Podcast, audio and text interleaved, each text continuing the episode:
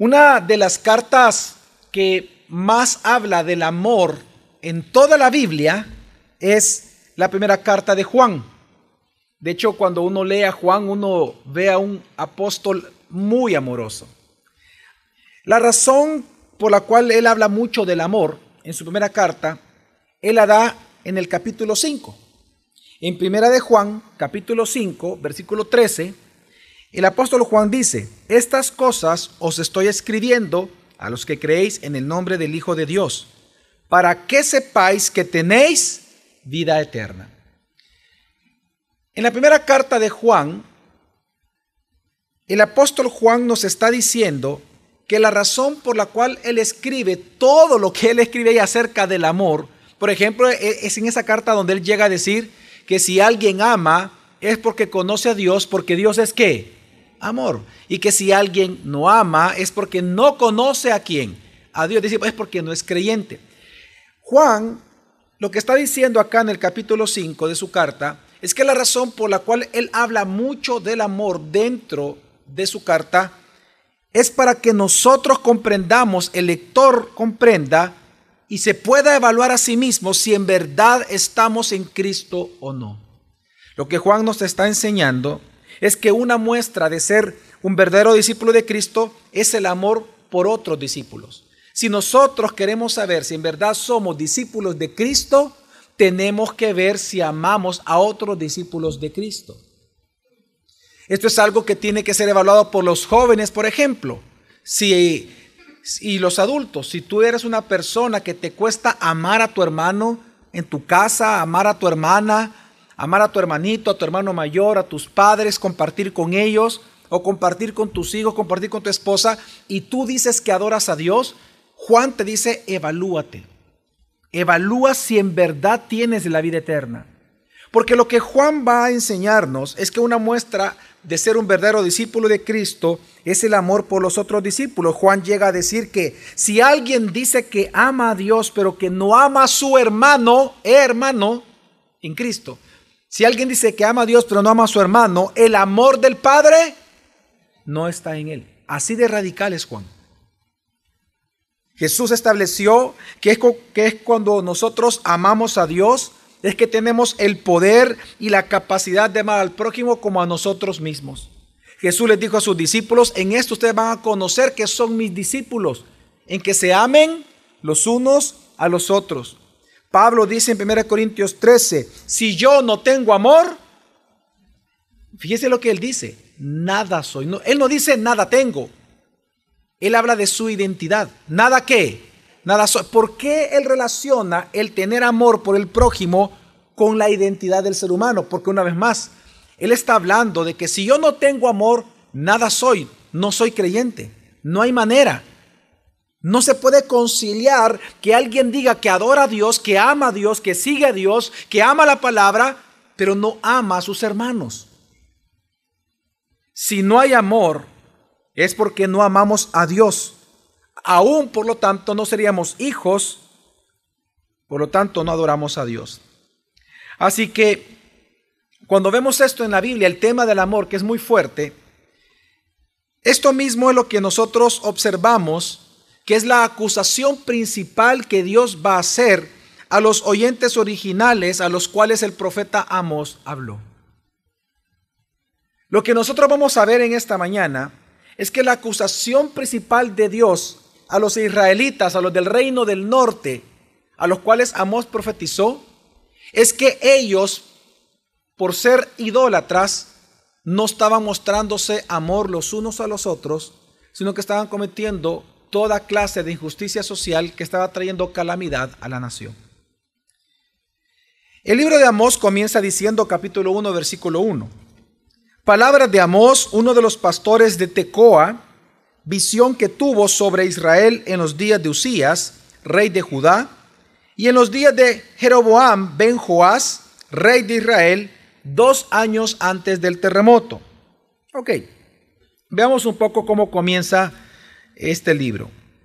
Eh, Amós creció en una ciudad interesante que es no de Israel, del reino del norte, a quien profetizó, sino que él nació en el reino del sur. Solo que Tecoa es una ciudad que está colindante con el reino del norte. De hecho, Tecoa estaba solo a 8 kilómetros de Betel y estaba a 14 kilómetros de Samaria. Estaba completamente colindante con el reino de Israel, el reino del norte. Por lo tanto, eh, Amós creció y en el libro mismo encontramos que Amós, su profesión no fue ser profeta. De hecho, su ministerio se cree que duró solamente dos años. Él era un comerciante de clase media, él tenía pastores a su cargo, él producía higos, tenía árboles y él vendía los higos. Era lo que hoy sería un comerciante o un empresario de clase media. Pero él estando en el campo, viendo sus negocios, Dios lo llama a que profetice contra el reino de Israel, contra el reino del norte, que vaya y predique juicio sobre ellos, que les predique de que ellos van a ser llevados al exilio, van a ser deportados, precisamente por la cantidad de pecados que han cometido, específicamente encerrados en dos grupos de temas, la idolatría de ellos, eh, al baalismo, que ya lo hemos explicado acá, y por otro lado, las injusticias sociales que estaban cometiendo más que todos los terratenientes, las personas ricas, los políticos de aquel momento, es decir, la clase alta, la clase apoderada, estaban abusando de todos los pobres de muchas maneras que Amós describe muy, muy claramente. Ahora, cuando él profetizó, dice el mismo versículo 1, de que él profetizó cuando Jeroboam, Ben Joás, a, que, a quien se le conoce como Jeroboam II, él estaba reinando en el, en el reino del norte. Este detalle es importante porque Jeroboam II es famoso o fue famoso por dos cosas. En primer lugar, él fue famoso porque a través de él, a través de sus hazañas militares, él trajo la libertad de la opresión siria a Israel. Eh, el reino del norte, aproximadamente en el año 800 antes de Cristo, a través de Jeroboam, fue libertado de los sirios, Israel. Luego él se convierte en rey y él comienza a reinar. Su reinado fue muy largo, fue casi como por 50 años. Él fue un rey muy famoso porque él trajo libertad al reino del norte de la opresión siria, pero también es muy conocido porque él a través de él vino una gran prosperidad como pocas veces se vio en Israel una gran prosperidad. Jeroboam II, él adquirió un poder geopolítico muy importante. De hecho, aquellas ciudades que, o pequeños reinos que surgían de, de, los asirios, quienes al final los terminaban conquistando, comenzaron a tenerle miedo a Jeroboam porque él fue el rey que comenzó a expandir los territorios del reino del norte. Y también él le, logró levantar un poderío militar como pocas veces se vio en Israel. Así que todas las naciones alrededor de Israel, del reino del norte, incluyendo Judá, temían a Israel. Entonces, todo esto fue a través de Jeroboam. Y como si esto fuera poco, algo que hizo Jeroboam es que sus decisiones económicas y macroeconómicas para la nación fueron tan acertadas que, bueno, y bajo un costo importante, pero fueron acertadas, si hablamos en el puro pensamiento material, que la clase rica, la clase adinerada, se volvió más rica, mucho más poderosa, como pocas veces se ha visto en Israel. El patrimonio y las riquezas de estas familias creció en gran manera y también su poder. Pero en segundo lugar, Jeroboam fue famoso por una cosa totalmente opuesta a lo que acabo de mencionar. La segunda razón por la cual Jeroboam II es, fue famoso es por él permitir y promover la idolatría en todo Israel a través de promover los becerros de oro que estaban ubicados en Betel, en Dan, y promover que Israel, el gran pueblo de Dios, adorara a Baal, a Astarot y a otros reyes, a otros dioses falsos de la guerra, sexo, etc., en Samaria y en otros lugares de todo el reino del norte. Jeroboam II fue un rey muy terrible en ese sentido. Ha sido espiritualmente uno de los peores reyes que tuvo Israel en su historia. Porque él promovió la idolatría real. ¿Se acuerdan ustedes lo que mencioné hace poco, hace dos semanas, con respecto al baalismo? Que ellos llamaban Baal, al, ellos llamaban Baal y también le llamaban Jehová al becerro de oro. Porque recuerde que el baalismo era un sincretismo con el yavismo. Ellos le llamaban Yahvé, Yahweh o Jehová al mismo becerro de oro o a la misma figura de Baal, mientras que las naciones paganas llamaban Baal a la misma imagen, ellos le decían Jehová. Era un sincretismo terrible. Jeroboam II fue promotor de eso. Y no solamente eso, sino que también Jeroboam II fue famoso porque él promovió, él apadrinó y él apoyó que se realizaran injusticias sociales contra los pobres, necesitados, los oprimidos, los desvalidos de la sociedad, para hacer más rico a la clase rica. Y por eso fue uno de los peores reyes ante los ojos de Dios. Precisamente el libro de Amós lo que va a hacer es profetizar contra esas injusticias. Va a profetizar contra la idolatría.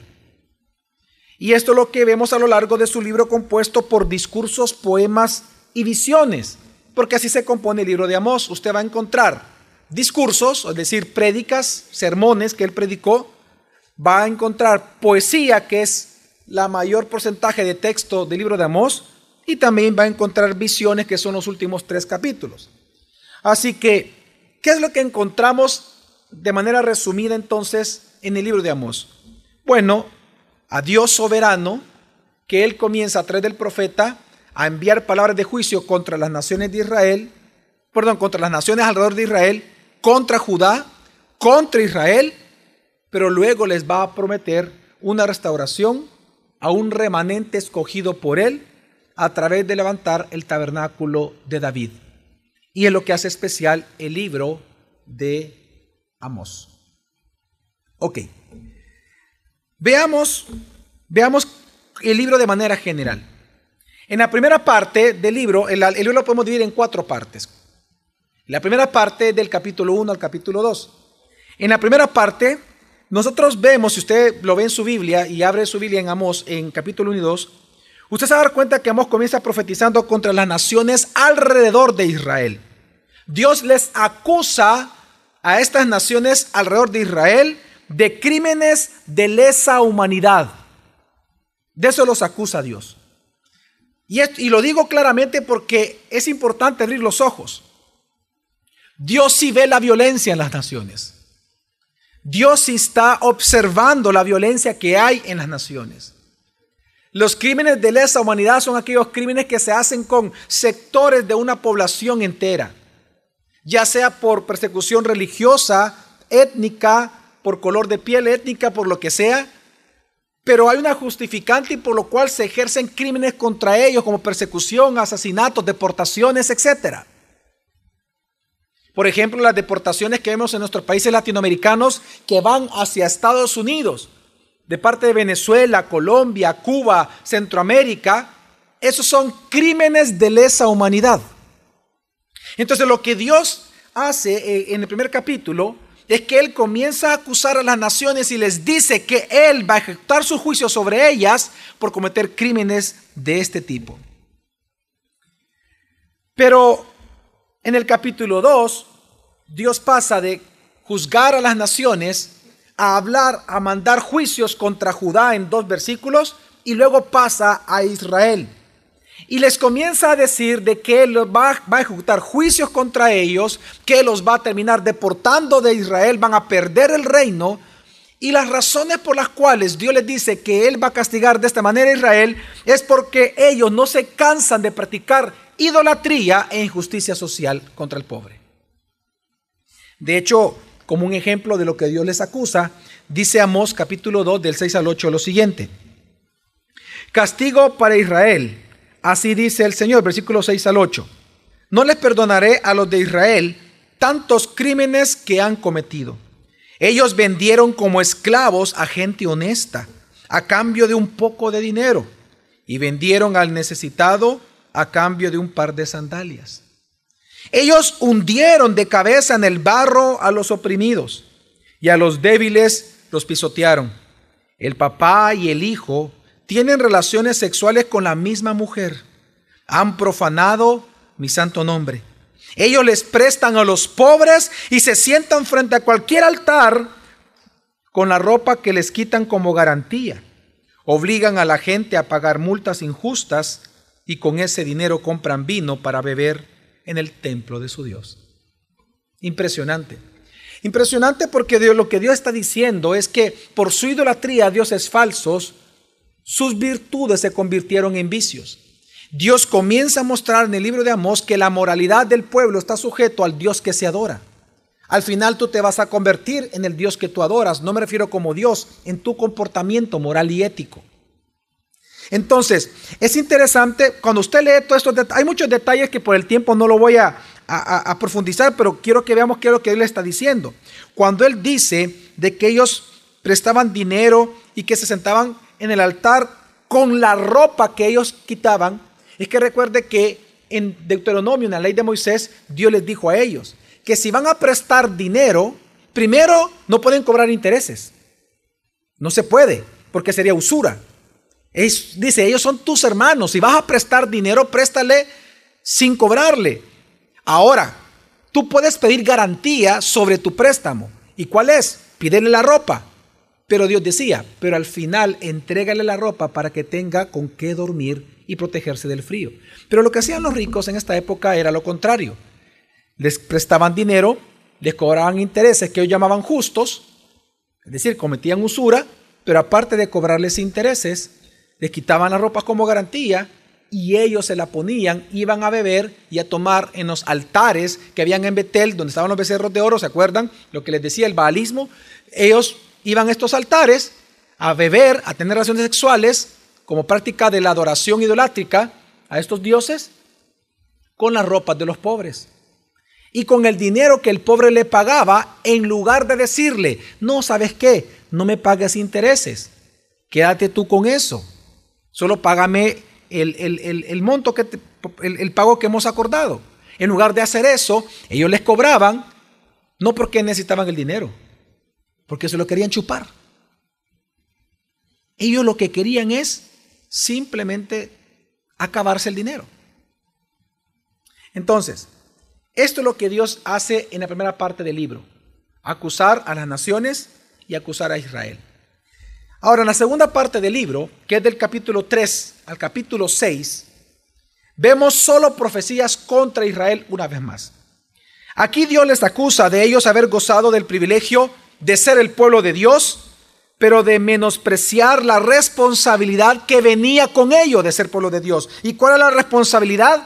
Que como pueblo de Dios, Dios los escogió dentro de todas las naciones de la tierra para ser una nación santa y que ellos predicaran al Dios del pacto, a las demás naciones de la tierra, para que todas las demás naciones de la tierra también entraran en una relación de pacto con ese Dios.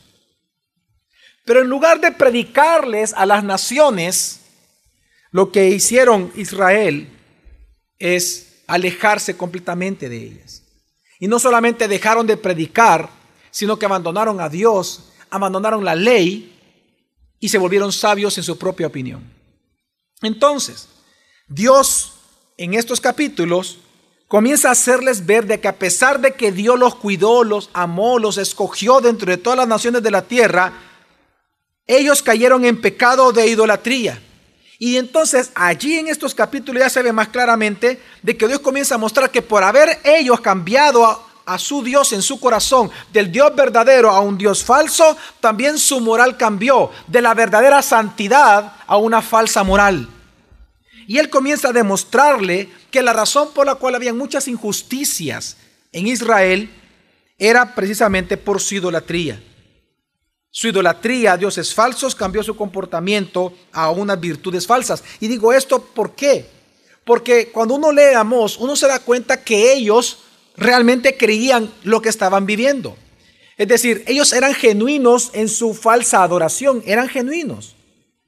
Si tú le preguntabas, a un israelita de aquel tiempo, ¿tú estás adorando a Jehová? ¿Qué le iba a responder? Sí, exacto. Y decir, sí, yo adoro a Jehová. Claro, si es que Él nos libró de Egipto, yo lo adoro a Él. Ok, ¿y cómo tú lo adoras? Cuéntame. Ah, bueno, yo me acuesto con las prostitutas, me acuesto con esto, yo les pago porque así, así nos ha enseñado, así tiene que ser. Y, cuéntame cómo es Él. No, allá está la imagen de Él, es así. Porque no va a creer que las imágenes de Baal eran grandes. No, eran así, hermanos, así de chiquitas son, mire. Hay muestras de eso en los museos, así son de pequeñitos. Unas personas. Y ellos, todas sus fiestas eran alrededor, porque recuerda que el reino del norte cambió las fiestas al separarse del reino del sur.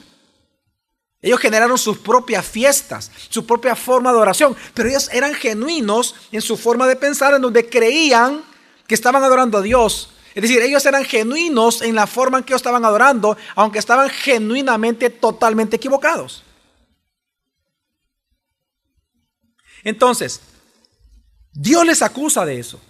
Dios les acusa de que esa idolatría los llevó entonces a pensar de que lo que ellos hacían de cobrar intereses, y vamos a leer algunas cosas que hacían, era correcto, porque ellos tenían el derecho de hacerlo, porque Dios estaba con ellos.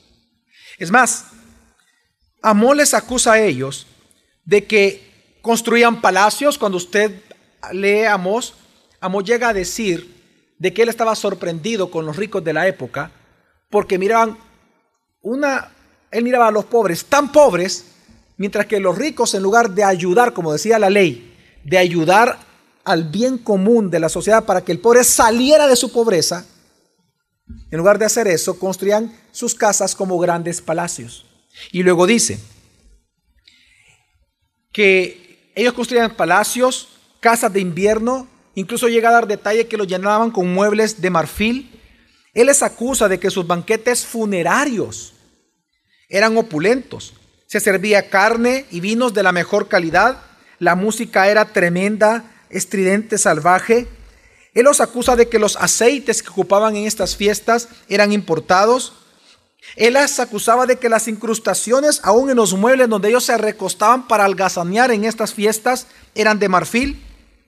Y todo esto, dice, lo hacían mientras los pobres de la época y los indefensos de ese lugar sufrían y en lugar de ellos hacerles prosperar y enseñarles cómo prosperar, los engañaban con balanzas deshonestas y los maltrataban con altos alquileres por el uso de tierras agrícolas, practicando la usura con ellos. En otras palabras, Amós les dice esto.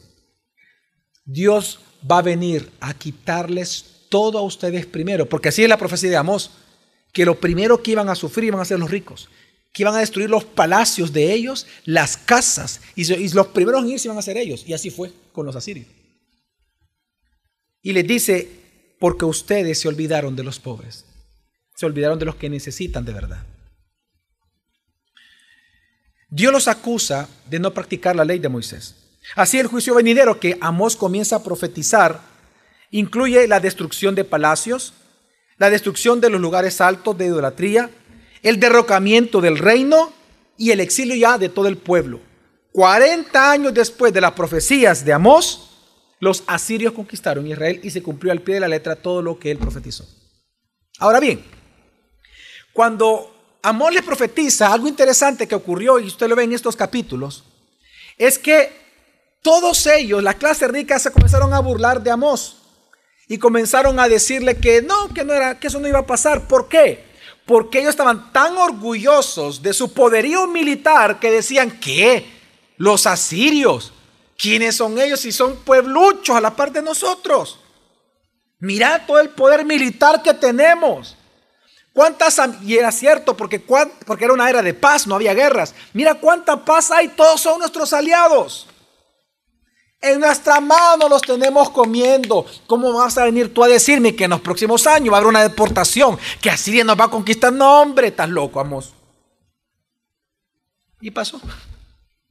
Y pasó terriblemente. Ahora, lo interesante es que en todos estos juicios y en este capítulo, en estos capítulos, no solamente Dios profetizó eso, sino que de manera muy hermosa, Dios les profetiza también y les hace un, perdón, no profetiza, les hace un llamado al arrepentimiento. En otras palabras, Dios no deja de mostrar en sus juicios la gran misericordia que Él tiene por su pueblo.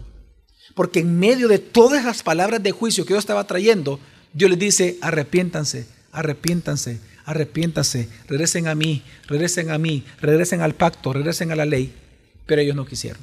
De hecho, vamos a leer los versículos tan hermosos que Dios les habló a ellos a través del profeta Amós y les decían, Amós 5.4 les dice, porque así dice el Señor a la casa de Israel, buscadme y viviréis. Y luego, en el versículo 15, primera parte, dice, aborrecer el mal, amad el bien y establecer la justicia en la puerta. Es decir, Dios está diciéndoles una vez más, búsquenme y vivirán, hagan buenas obras, practiquen la justicia social como producto, como consecuencia de haber regresado a mí. Ahora, de toda esta parte, de lo que hemos hablado hasta este momento, hermanos, quiero resaltar dos verdades importantes en el texto. En primer lugar, y quiero dejarlo claro, practicar la justicia social no es el Evangelio, pero sí es una consecuencia del Evangelio. Y eso jamás lo voy a olvidar.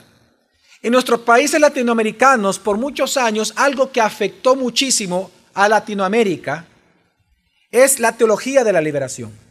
La teología de la liberación decía esto, que la justicia social era el Evangelio. Ellos le dicen a usted que el Evangelio es rescatar a los pobres. Quiero advertirles que Amós es uno de los libros más ocupados en la historia de la humanidad para atacar a los ricos y poner de víctima a los pobres en cualquier sociedad.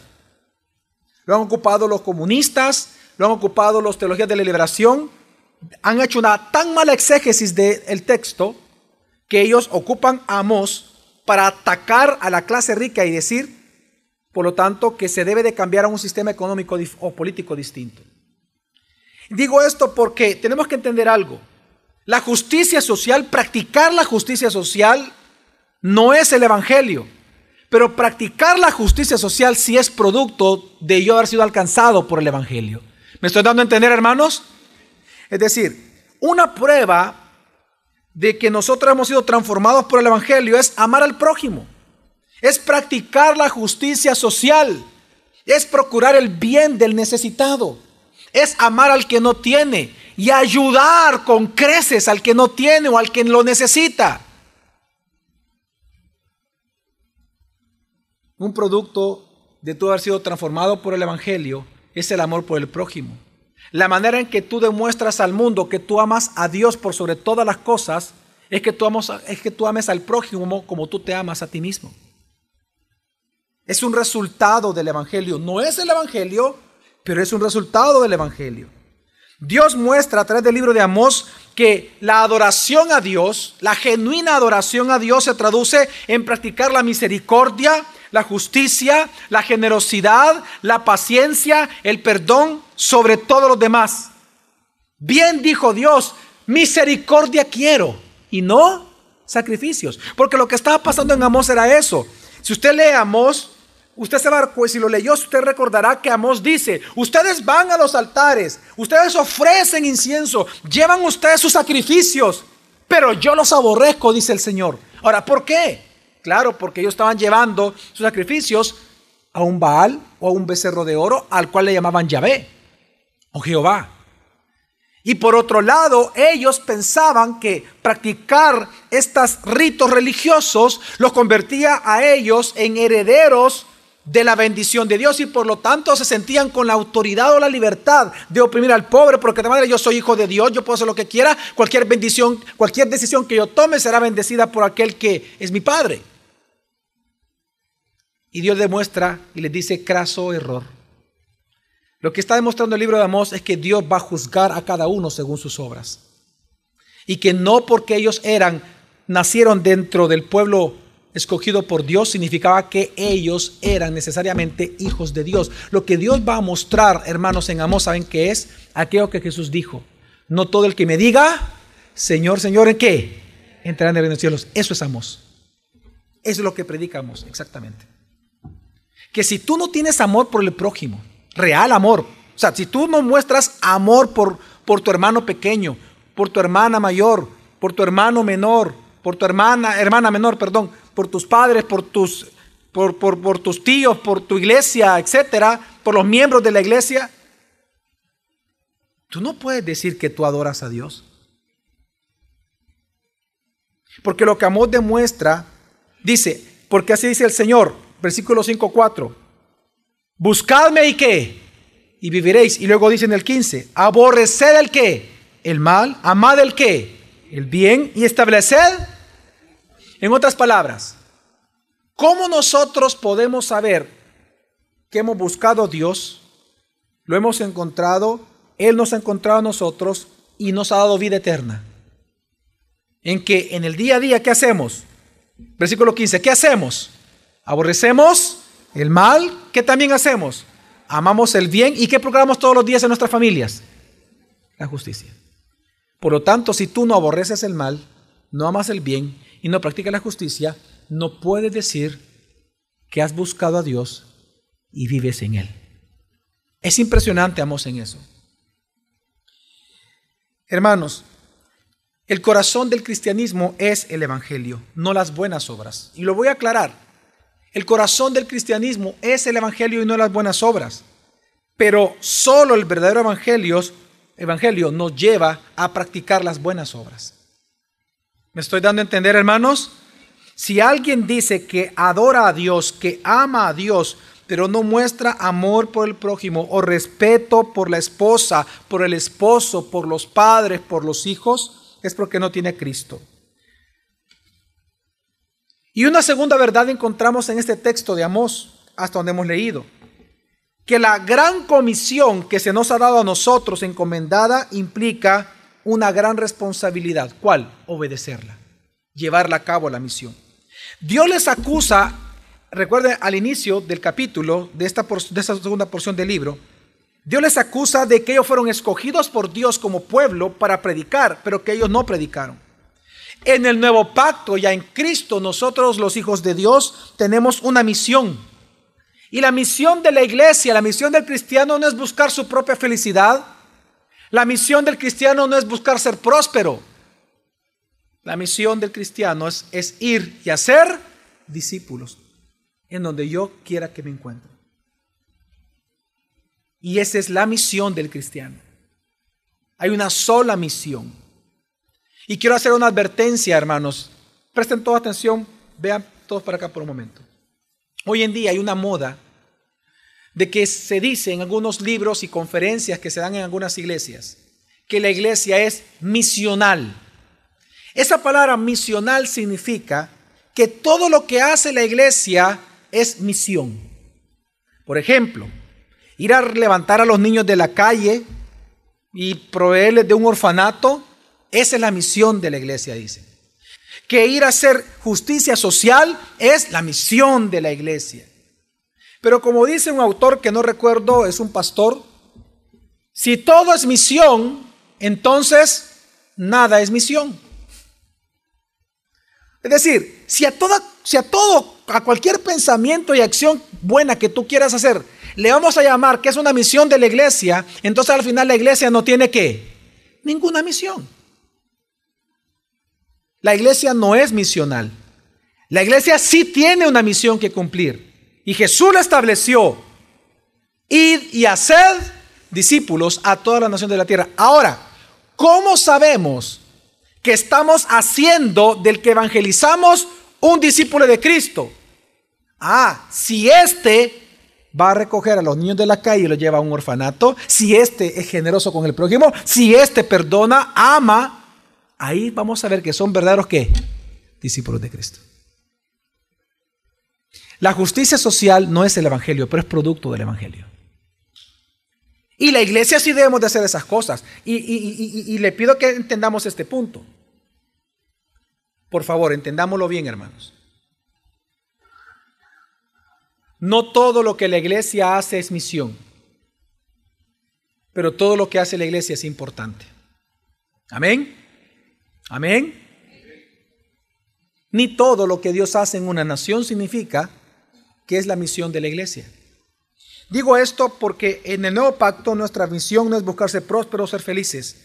Nuestra misión es salvar y ser discípulos por medio de la predicación del Evangelio. Ya en la tercera parte del libro, que es muy cortita, que es del capítulo 7 al 9, Lo que encontramos aquí en la tercera parte del libro de Amós es visiones que tuvo el profeta sobre lo que Dios haría en el día señalado contra Israel, en el cual dentro del libro se le llama el día del Señor. Y Dios a través de estas visiones demuestra que Israel verdaderamente iba a sufrir y que Israel ya no podía hacer nada en contra de los juicios, específicamente la deportación que Dios ya había determinado sobre ellos. Así que Dios comienza a simplemente asegurarles que lo que él había prometido va a ocurrir. Ahora, pero de manera interesante dentro de estas visiones, que son cinco que usted va a encontrar, Amos, eh, o Dios a través de Amos, muestra una vez más su gracia en medio de estos juicios al decir lo siguiente. Amos 9.8 dice, He aquí los ojos del Señor Dios están sobre el reino pecador, hablando de Israel y yo lo destruiré de sobre la faz de la tierra. Está hablando del pueblo de él. Pero luego entonces Dios dice, sin embargo, no destruiré totalmente a la casa de Jacob. Declara. ¿Cómo llega a decir Dios que no iba a qué? A destruir cómo, hermanos. Es decir, que Él promete rescatar a un qué? Remanente. Vemos una vez más la gracia de Dios en medio de sus juicios. Ahora, y por último, en la cuarta parte del libro de Amós, que es una parte muy pequeña que comprende siempre el capítulo 9, si usted me acompaña al capítulo 9 de Amós, del versículo 11 al versículo 15, Dios promete una restauración sin precedente en el libro de Amós. Y así termina el libro.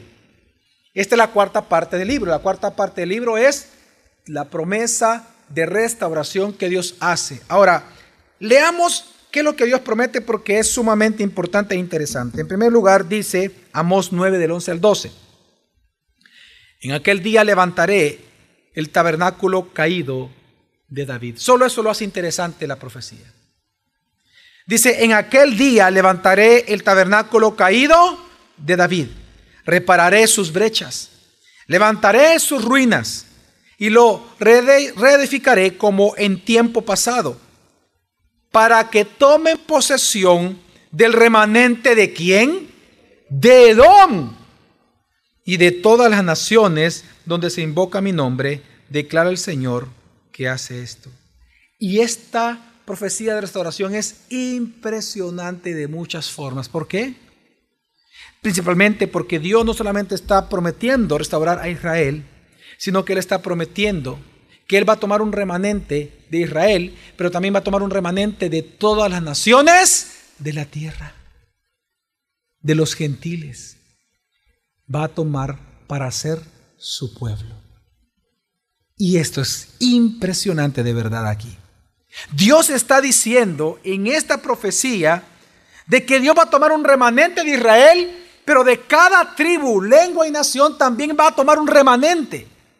Personas que van a terminar invocando el nombre de quién? Del Señor. Pero lo que Dios dice es que Él lo que va a hacer para lograr que de cada tribu, pueblo, lengua y nación, judío y gentil, sea un solo pueblo que invoque el nombre de, de Dios, lo que Él haría era levantar el tabernáculo de quién? De David. Entonces, ¿qué es lo que está diciendo Dios? ¿Qué es el tabernáculo de David? Algunos de manera errónea piensan que el tabernáculo de David se refiere a cuando en 1948 Israel fue proclamado Estado, un Estado soberano, actualmente. Pero la profecía no tiene que ver con eso porque tiene que ver también con los gentiles. Dios dice que levantaría el tabernáculo de David. Algunos piensan, por ejemplo, como hay una iglesia en Estados Unidos que dice que el tabernáculo de David se refiere a cantar y adorar. Por lo tanto, ellos se han dedicado en su iglesia, desde hace ya casi 20 años atrás o más, que ellos, oigan esto, tocan alabanza durante 24 horas los 365 días del año. Hay, no sé, hay como 15, 20 bandas de, de músicos y se reparten por horas durante cada día de la semana están tocando y usted puede llegar a adorar. Y dicen, porque esto es el tabernáculo de David, lo estamos levantando en el nombre del Señor. La gran pregunta es, ¿qué es el tabernáculo de David? ¿Qué es lo que Dios prometió levantar para que de cada tribu, pueblo, lengua y nación, sea judío o sea gentil, terminen invocando el nombre de Dios. Pues en Hechos 15 se nos narra que cuando se realiza el, concilio de Jerusalén, donde los apóstoles se reúnen, o la iglesia primitiva se reúne, a considerar si los gentiles necesitaban o no ser circuncidados para poder ser salvos, es decir, practicar el judaísmo para poder ser salvos. Mientras estaban discutiendo esto, en ese contexto de discusión, Santiago, quien era el pastor de eh, Jerusalén en aquel momento, el medio hermano de Jesús, el hijo de María, Santiago, se levanta y argumentando en contra de los judaizantes, él viene a citar el pasaje de Amós y él dice lo siguiente. Vamos a ver en Hechos 15, de 14 al 17, lo que él dice. Simón ha relatado cómo Dios al principio tuvo bien a tomar de entre los gentiles un pueblo para su nombre. Y con esto, es decir, que el que Dios haya tomado de los gentiles un pueblo para que adore su nombre, él dice, y con esto concuerdan las palabras de los profetas tal como está escrito. Después de esto volveré y reedificaré el tabernáculo de David que ha caído, y reedificaré sus ruinas y lo levantaré de nuevo, para que el resto de los hombres busquen al Señor y todos los gentiles que son llamados por mi nombre. Hermanos y hermanas, Santiago inspirado por el Espíritu Santo, está confirmando que esta promesa de Dios levantar el tabernáculo de David para salvación de judíos y gentiles comenzó su cumplimiento con el aparecimiento de Jesucristo sobre la faz de la tierra. Hermanos y hermanas, el gran tabernáculo de David que Dios iba a erigir para salvación de las naciones tiene un nombre. El tabernáculo de David es Jesucristo. Y con él comenzó la restauración. Y con Él comenzó, con Jesucristo, esta etapa de que ahora de toda tribu, pueblo, lengua, nación, ahora la gente está invocando el nombre de Jesús a causa del Evangelio predicado, porque Él murió y resucitó por nosotros después de la cruz del Calvario. Por eso ahora vemos que en cualquier nación, en cualquier tribu, se puede estar invocando el nombre de Jesús, porque el tabernáculo de David ya fue erigido. La época de invocar el nombre de Dios ya fue inaugurada con la venida de Jesucristo. Y con su segunda venida va a ser consumada. Va a venir juicio sobre los que no creyeron en Jesús, pero va a venir promesas eternas cumplidas para nosotros los que sí hemos creído por gracia del Señor. Amén. Así que la idea central del libro de Amós, si nos damos cuenta, es que Dios anuncia sus juicios, es cierto, a las naciones, ¿se recuerdan ustedes al inicio? A Israel, a su pueblo rebelde, pero los promete restaurar a cada uno de ellos. A los que arrepentidos invoquen su nombre cuando el tabernáculo ahí fuere levantado. Pero hermanos y hermanas, eso nos dice mucho entonces a nosotros. Ahora que Jesucristo como tabernáculo de David ya fue levantado sobre la faz de la tierra, significa que tanto usted como yo tenemos el poder y la libertad para adorar a Dios, para invocar su nombre, pero también para amar a nuestro hermano, practicando la justicia con ellos sin hacer acepción de personas. Amén. Porque en Cristo ya no hay judíos ni gentiles, ya no hay griegos ni escitas, sino que todos somos uno, una sola familia delante de nuestro Señor. Solo quiero nada más entonces terminar con algunas implicaciones importantes de este texto. Y el primero de ello, bien importante hermano, es busque a Dios, busque a Dios pero no en la religión. Busque a Dios en Cristo Jesús. Si nosotros regresamos al texto de Amós capítulo 5, cuando él hace un llamamiento al arrepentimiento, versículo 4 al 5 dice así, porque así dice el Señor a la casa de Israel, buscadme y viviréis, pero no busquéis a Betel, ni vayáis a Gilgal, ni paséis a Berseba, porque ciertamente Gilgal será llevada cautiva y Betel caerá en desgracia. Dios les dice a ellos, no vayan a los lugares altos, no vayan a los templos paganos, no vayan a los falsos dioses. En otras palabras, no me busques en la religión, porque no me vas a encontrar en la religión. Buscadme a mí y viviréis. Pues hermanos, Lo que nos está diciendo ahora en Cristo Jesús esto, es que hay un solo lugar en el cual nosotros podemos encontrar a Dios, podemos conocer a Dios, y es a través de Jesucristo. Jesús dijo, el que me ha visto a mí, ha visto al Padre. Él vino a revelar a Dios. Él vino a revelarnos al Padre. Él nos el Dios encarnó en la persona de Jesús. Por lo tanto, la fuente de tu perdón eterno y de tu vida eterna es Jesús. Por lo tanto, si tú eres pecador no arrepentido, arrepiéntete hoy y cree en el Evangelio. Arrepiéntete. Mira cuán pecador tú eres. Pero mira cuán gracia de Dios hay en él. Que aún siendo pecador, Cristo murió por ti. Y por lo tanto, si tú crees en Él hoy, y si tú te arrepientes de tu pecado y te conviertes al Señor, Él perdonará tus pecados y te dará vida eterna, porque Él dice, buscadme y viviréis. Y hasta el día de hoy, esa promesa está vigente en Cristo Jesús. Porque Cristo existe, la gracia existe, la gracia es derramada sobre aquel que la quiera. Amén. Y a los creyentes que nos dice esto también, que si usted ha estado envuelto en una iglesia en donde el cristianismo se centra en rito, si la iglesia se centra en ritos, en pactos con dinero, en la teología de la, perdón, en la, en la metafísica del lenguaje, yo declaro, yo decreto, yo, digo esto, yo arrebato, yo, etcétera. Si la iglesia donde usted se ha estado congregando es una iglesia que se centra en la, en la prosperidad del ser humano, en que usted sea feliz, es decir, ya en prácticas religiosas como tal, huya de ese lugar, porque ahí no va a encontrar usted a Dios. No lo va a encontrar, porque Dios dice, buscadme y viviréis, pero no busquéis en Betel, no es en la religión, no es en estos lugares donde se centran en falsos dioses. Usted lo va a encontrar solamente en aquel que es su redentor, en aquel que le ha dado descanso a su alma, solamente en Jesucristo permanezca en Cristo. Huya de estas iglesias, salga de estos lugares y congrese en iglesias verdaderas sanas, en donde lo que se busca es adorar a Dios y centrar a la iglesia en la preeminencia y la gloria de Cristo Jesús en esa iglesia. Amén.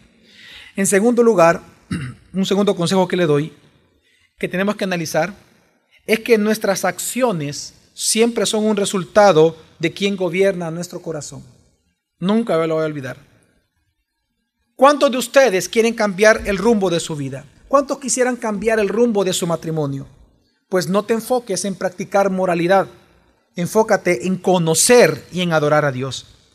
Hermanos y hermanas, la base de toda relación familiar, la base de toda relación matrimonial que persevera a pesar de los problemas, no es el amor. La base de la familia cristiana no es el amor. La base de la familia cristiana es la adoración a Dios. Esto es así porque el amor filial no te va a evitar que tú peques con aquel o contra quien aquel que tú amas. Tu amor filial por alguien no va a evitar que tú peques contra esa persona, pero tu temor a Dios y tu adoración a Dios va a evitar que peques contra aquellos que tú amas. Lo que sostiene un matrimonio no es el amor, lo que sostiene un matrimonio es Cristo. Y entre más tú adores a Cristo y entre más tú adores a tu Señor, más temor tendrás de Él. Al final tú no querrás ofender a quienes tú amas, no por ellos. Tú no los vas a querer ofender porque tú amas y adoras a Dios. La base de la familia, la base de relaciones matrimoniales, la base de relaciones familiares es la adoración, no el amor, no el sentimiento. Es nuestra adoración a Dios. Solo el corazón del adorador hace del Evangelio el modelo de su vida. Solo los que adoran al Señor genuinamente hace del Evangelio el modelo para su vida. Pablo dijo, sed imitadores de mí como yo de Cristo. Solo cuando usted adora, usted hace del Evangelio de Cristo su modelo de vida. Y en tercer lugar, tercer consejo, a los que están sufriendo en esta mañana, solo quiero recordarles algo. La disciplina es una oportunidad de arrepentimiento. Siempre, si tú estás siendo disciplinado por Dios, entiende, la disciplina es una oportunidad que Dios te da de arrepentimiento. En medio de, esa disciplina, hermanos y hermanas, Dios está presente. Amén. La frase que más se repite en Oseas capítulo 3 y 4, se lo dejo como tarea. La frase que más se repite en los capítulos 3 y 4 de Oseas es, pero no os habéis vuelto a mí. Lo que Dios está mostrando es que la intención de Dios de quebrantar a su pueblo, de castigar a su pueblo con su pecado, por su pecado, es para que disfruten de la gracia de Él una vez más. Cuando Pedro fue pedido por Satanás para ser zarandeado, Jesús le dijo, yo le he pedido a mi Padre una sola cosa. Qué impresionante que Jesús le dijo, yo le he pedido a mi Padre, yo he rogado por ti, yo he intercedido por ti. ¿Por qué digo que es impresionante eso? Porque lo que está diciendo esta parte del versículo es que lo que lo sostiene a usted en los tiempos de prueba es Jesucristo. Es su fe en Él. Él es quien intercede por nosotros. Es por Él que nosotros caminamos, vivimos, respiramos, amanecemos. Es por Él que adoramos. Es por Él que conocemos al Padre. Porque Él es la vida, Él es la verdad y el único camino para llegar al Padre. Solamente Jesucristo. Así que cuando usted sea disciplinado, ponga su esperanza en la gracia de Dios mediada por medio de Jesucristo, porque Él es el tabernáculo de David, en quien Dios prometió reedificar a su pueblo. Por lo tanto, Jesús es el tabernáculo de David, en donde su matrimonio, su familia y su propia vida va a ser reedificada solamente en Cristo Jesús y solo a Él sea la gloria. Vamos a orar.